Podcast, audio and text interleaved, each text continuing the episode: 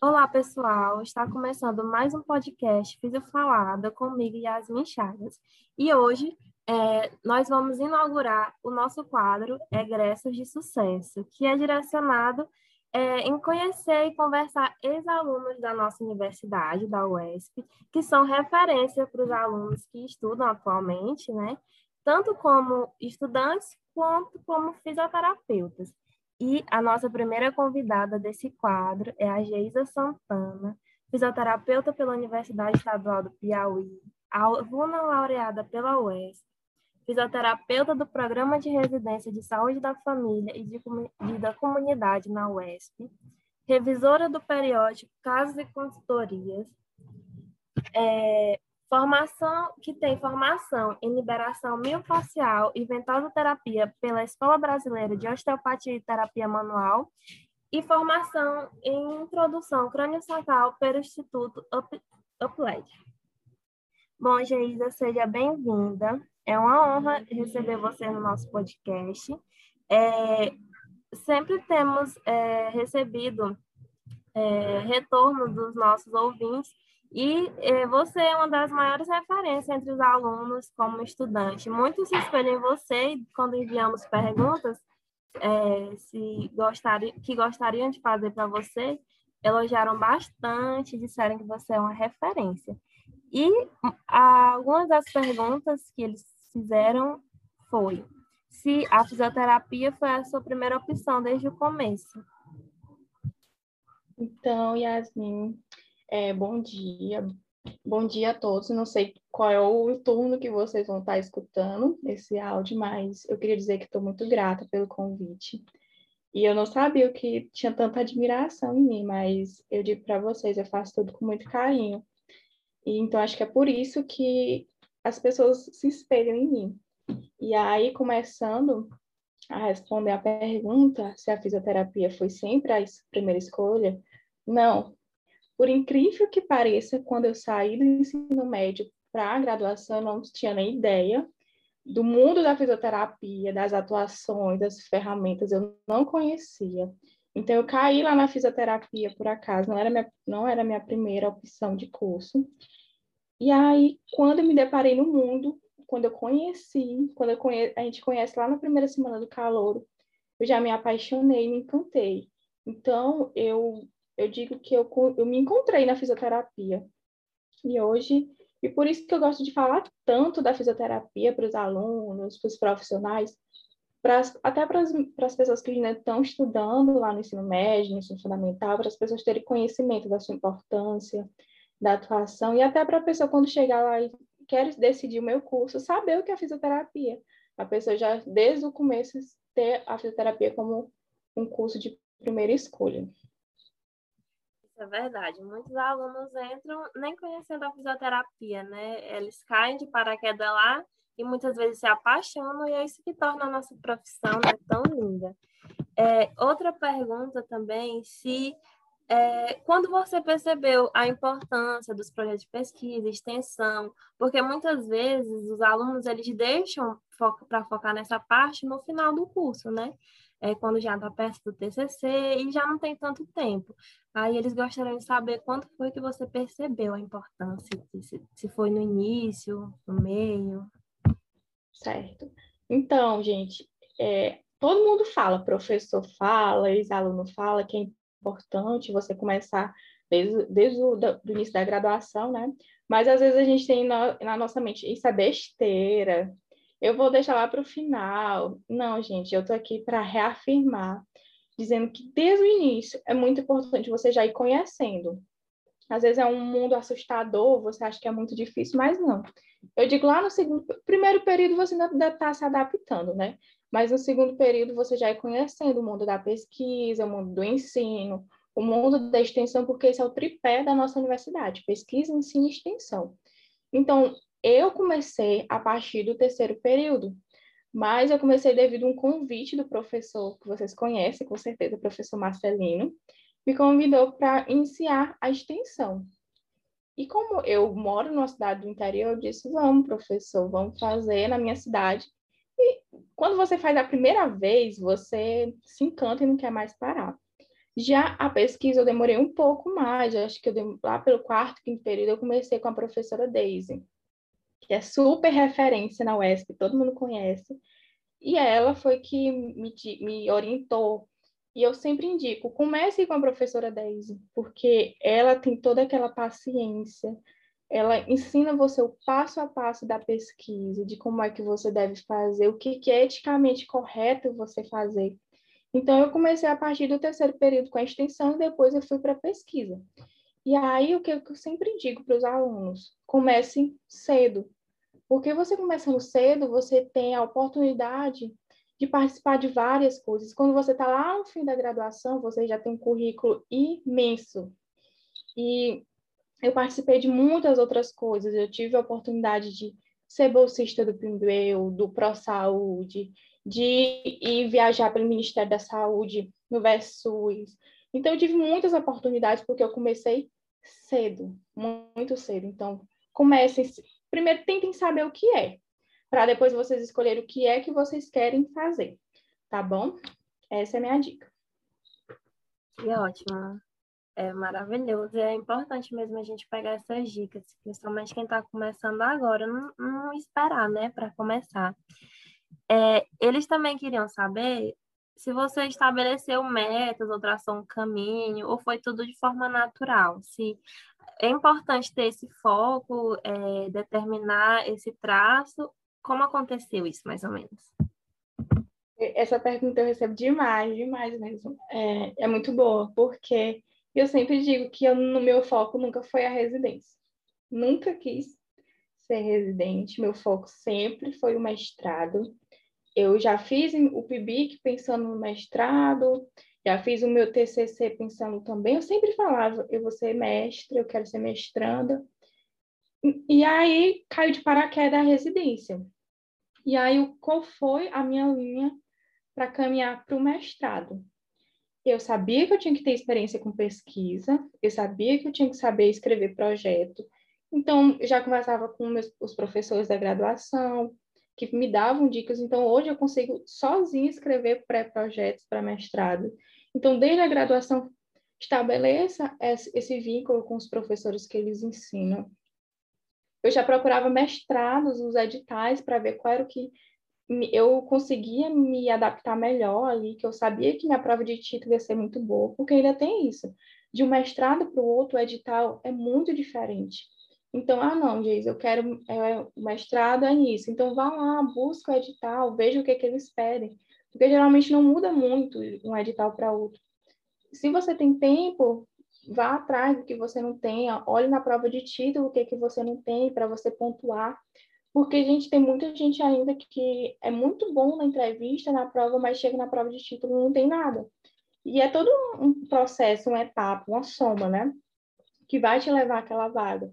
Então, eu procurava conversar também com pessoas que estavam no mestrado, e eu perguntava como era o processo seletivo, como era o processo lá do mestrado, e algumas pessoas me falavam. E é, uma, é até um, desafio que vocês vão encontrar as pessoas te dizerem como é esse processo seletivo. Muita gente nega dizer, eu não sei ainda o porquê, mas nega dizer, nega dizer os detalhes, nega dizer como é o mestrado. Não, eu tenho essa eu tenho isso na minha mente que se eu passei por aquele processo, eu quero compartilhar para muitas pessoas tentarem, para as pessoas ingressarem.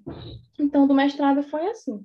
Tentem fazer pré-projeto, saber escrever, procurar pessoas que estão no programa de mestrado, olhar os editais para ver o que, que você precisa, você saber se comportar na entrevista.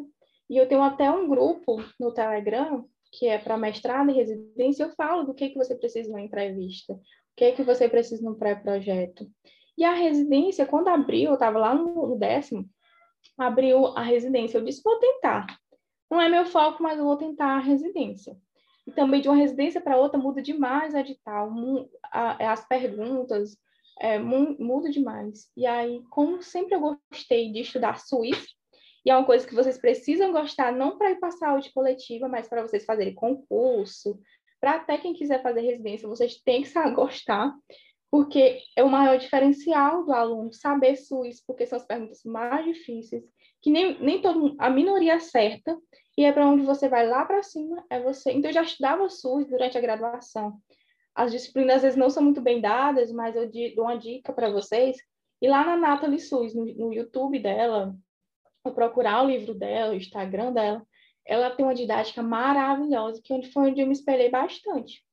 E aí eu fiz a, os, as, os processos seletivos da residência, passei também juntamente com o mestrado, aí veio aquela dúvida.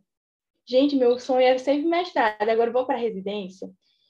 E aí eu tive uma conversa muito boa com o professor Maia, que a gente conversou, sentou, e aí acabou pelo cenário que a gente, que a gente vinha passando, eu preferi focar na residência, para depois ir para o mestrado. Porque muita gente não sabe, mas a residência ele tem um quadrilátero da saúde, que você tem que passar por tudo isso. Você tem que estar tá lá fazendo assistência como fisioterapeuta, e você tem muito isso, você acaba aprendendo muito. Você passa também lá pelo ensino. Então, hoje eu dou aula, eu já aprendi a fazer metodologias, que eu quero aplicar depois. Eu vou lá para o controle social, e para a gestão. Então, é muito completo a residência. Por isso, eu escolhi depois, eu vou focar no mestrado. Que ótimo, que ótimo. É, a gente, assim, como estudante da UES, sente muito orgulho de ti por representar a UES tão bem. E a gente sabe que tem muitos desafios, né? Então, é, o pessoal gostaria de saber qual foram os seus maiores desafios durante a graduação, é, conciliar a vida social com o estudo. É, se você poderia nos dizer. Gente, é assim, nós como alunos da UESP temos vários desafios, a gente sabe disso. Mas é, a gente aprende muito com esses desafios. A UESP não tem aquela estrutura maravilhosa, não tem aqueles livros maravilhosos, mas a gente aprende muito com isso, gente, e por isso, dessa deficiência, a gente vai atrás. Nós somos, assim, somos muito estimulados durante a graduação, coisas que eu não vejo em outros lugares, a participar de ligas, de, de monitoria, de várias coisas. Mas tem uhum. alguns desafios dentro da, da graduação, que é o quê? Encontrar alguns professores que queiram sentar contigo e te dizer o passo a passo, conversar, uhum. explicar, porque a gente ainda vem lá no ensino médio, a gente vive com uma realidade diferente, então quando você encontra professor que senta com você, explica, escreve junto, te ensina, é maravilhoso, mas ainda é um desafio. Conciliar o horário, porque a gente tem uma grade muito extensa. Eu, quando estava na graduação, estava presencial, né? Agora está remoto mas era de manhã até às vezes de noite, de tarde. E aí conciliar era um pouco difícil, mas a gente encontra uma brecha e vai tentando conciliar nossa grade curricular com nossos projetos. Tá bom? E você saber o que é que eu quero. É muito difícil você dizer assim, ah, eu quero essa área. E aí, às vezes, as pessoas saem fazendo várias coisas, várias coisas diferentes, e acaba que não te ajuda lá no final, com um processo seletivo. Então, tente descobrir assim, o que é que eu quero. É muito difícil essa pergunta. Mas só que eu, desde quando eu comecei o pré de extensão, eu sabia que eu queria a área de saúde coletiva. Então, tudo que eu fiz já foi direcionado para isso. E aí, isso foi um diferencial muito grande na residência, porque quando vai lá para o processo seletivo, só, eles querem mais é coisa que você tenha na área durante a graduação. E eu tinha muita coisa na área. Então, tentar descobrir o que é que você quer que você quer seguir é um pouco difícil, mas é necessário para quando você for para aquele processo seletivo, você já ter mais uma bagagem. E aí, uma, uma, um outro desafio que eu acho é quando você perguntar, como eu já até comentei, para aquela pessoa que está no programa da residência, programa do mestrado, ele compartilhar aquela vivência do processo seletivo, do, do programa em si. É muito difícil as pessoas quererem compartilhar.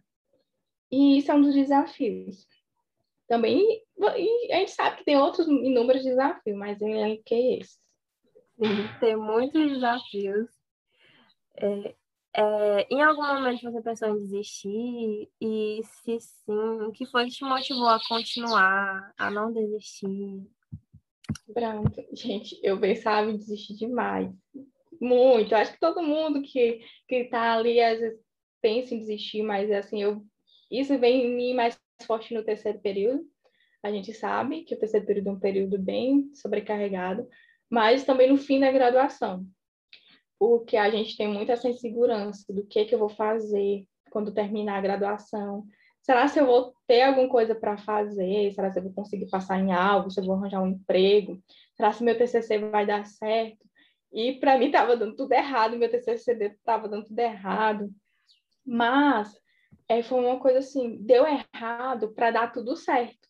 Foi por causa do meu TCC ter dado errado que deu lá certo no final que eu consegui passar no mestrado de farmacologia. Então a gente tem que ter muito assim, ser muito grato, assim, deu errado, deu errado, mas a gente ter a saúde mental é uma coisa assim impressionante. Então, eu adoeci, mas eu tive assim ferramentas para me fortalecer mentalmente, porque quando sua mente está fortalecida, você está bem, você consegue superar. E aí eu vi uma dica de um papel que você coloca no lugar visível no seu quarto, né? Então, para mim, foi um refúgio esse papel, que eu consegui focar. Eu coloquei nesse papel qual é a minha meta. Então, a minha meta era, eu coloquei passar no mestrado ou na residência. Então, imprimi esse papel, coloquei na porta do meu guarda-roupa todo dia eu levantava, inconscientemente eu olhava para aquilo ali, ali eu tinha assim a certeza, eu ia ali me fortalecendo, eu ia me motivando inconscientemente. Então procure colocar no lugar destacado é a sua meta, o que é que eu quero, porque ali você está ali, você está ali fortalecendo, você está ali motivando. Porque se a gente não, não acreditar em nós mesmos, quem é que vai acreditar? Então você tem que ter muito essa consciência. Eu acredito em mim, eu consigo, para tudo dar certo. Sim, sim, é muito importante mesmo essa questão que você levantou sobre saúde emocional, né? E hoje em dia a gente percebe que muitos estudantes eles têm essa saúde emocional abalada por conta da correria, por conta de ter incertezas no futuro, né, sobre o futuro. E eu também acho que é muito importante, porque isso faz com que a gente se sinta mais centrada e tenha o foco.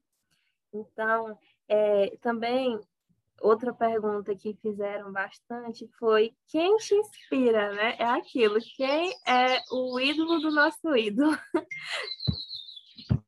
Eita, essa pergunta é difícil, mas eu procuro me inspirar em pessoas que estão ao meu redor. Eu não vou me inspirar, não gosto de me inspirar naquela pessoa que está lá nos Estados Unidos ou que está lá em outro estado. E uma pessoa que eu, eu tenho assim um, um gosto muito grande de conversar, que, que ela foi até a, a pessoa que me deu a dica do papel, é a fisioterapeuta Priscila Mendes. Ela é egressa da UESP, hoje ela é professora, ela é osteopata, então eu gosto muito da trajetória da Priscila. Ela é uma pessoa muito acessível, que a gente sempre consegue fazer trocas, que também está na área da farmacologia, que é uma minha paixão também é farmacologia, então a gente consegue fazer muitas trocas. Outra pessoa é a Daisy.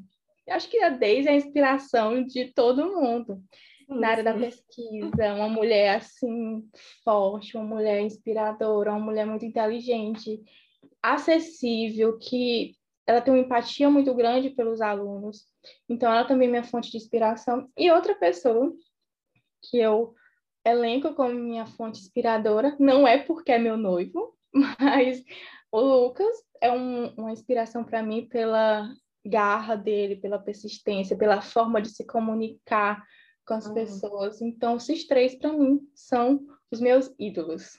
Ai, que ótimo. Inclusive, ele mandou uma pergunta também, participou do nosso nossas perguntas lá quando a gente fez no Instagram. É, quais as perguntas que queriam te fazer? Foi muito legal a participação dele.